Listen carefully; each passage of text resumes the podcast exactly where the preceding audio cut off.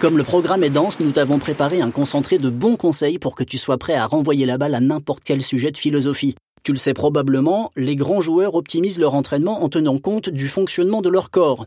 Pour la philo, fais comme eux.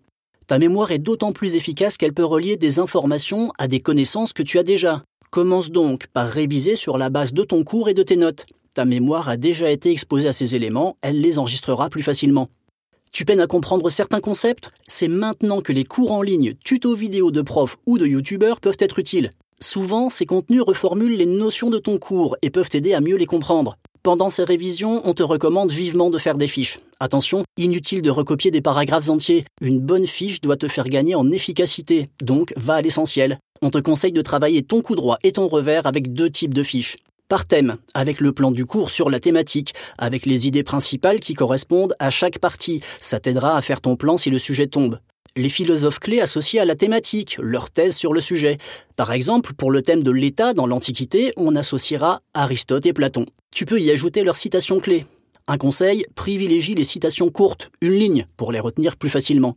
Et au besoin, l'explication rapide des citations si elles ne te semblent pas évidentes. On te le rappelle, une citation mal maîtrisée, c'est la faute assurée.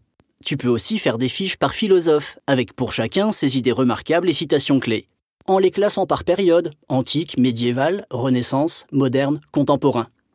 Roger Federer sait tout faire. Il a un bon service, un jeu de fond de cours complet avec lequel il peut varier les frappes de balles et monte à la volée conclure les points quand des occasions se présentent.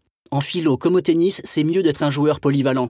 Il est donc déconseillé de faire des impasses pour maîtriser ses frappes. Tu peux par exemple commencer par la psychanalyse, l'état et la connaissance scientifique. Quant aux auteurs, relis en priorité les philosophes assez accessibles comme Descartes, Karl Popper, Platon ou Rousseau. Tu auras l'impression d'avancer et ça te donnera confiance. Tu maîtrises le cours? Passons à la pratique pour améliorer ton jeu de jambes philosophique.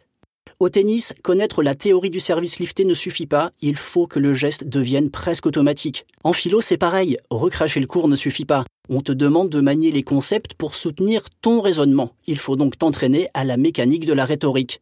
Avec la pratique, cela devient de plus en plus facile et rapide. Et bien structurer ton plan, c'est 80% de chances de réussir ton épreuve. On te conseille donc de prendre des sujets non corrigés dans les annales du bac, t'entraîner à faire un plan avec les arguments et exemples principaux. Même avec seulement 15 minutes par plan, tu vas progresser. Et en faisant une dizaine de plans avant le bac, tu pourras aussi identifier les éventuelles lacunes à combler avant le jour J. Pour la dissertation, on rappelle que la figure imposée, c'est l'introduction, à soigner car c'est la première impression que tu donnes au lecteur. Trois parties principales, thèse, antithèse, synthèse. Et la conclusion où tu dois donner ton point de vue. Et pour le commentaire, pas d'improvisation non plus. Ouverture avec l'idée générale du texte. Ensuite, commentaire linéaire qui dégage les idées principales avec des exemples. Puis antithèse rapide. Et enfin, conclusion ou donner ton avis personnel. Voilà, tu y es presque. Allez, deux derniers trucs de champion. Le jour J, fais comme les champions. Reste fidèle aux réflexes mis en place à l'entraînement. Même si le temps est compté, fais un brouillon. Écris au fur et à mesure tes idées sur une feuille. Sélectionne ensuite les idées que tu vas développer et structure ton plan. Et comme sur terre battue, évite de perdre des points sur des fautes. L'orthographe et la grammaire seront examinés de près. Alors en cas de doute, n'hésite pas à reformuler en utilisant des mots que tu maîtrises et garde du temps pour une relecture rapide de ta copie. Allez, tu vas plier le match. Je, 7 et bac.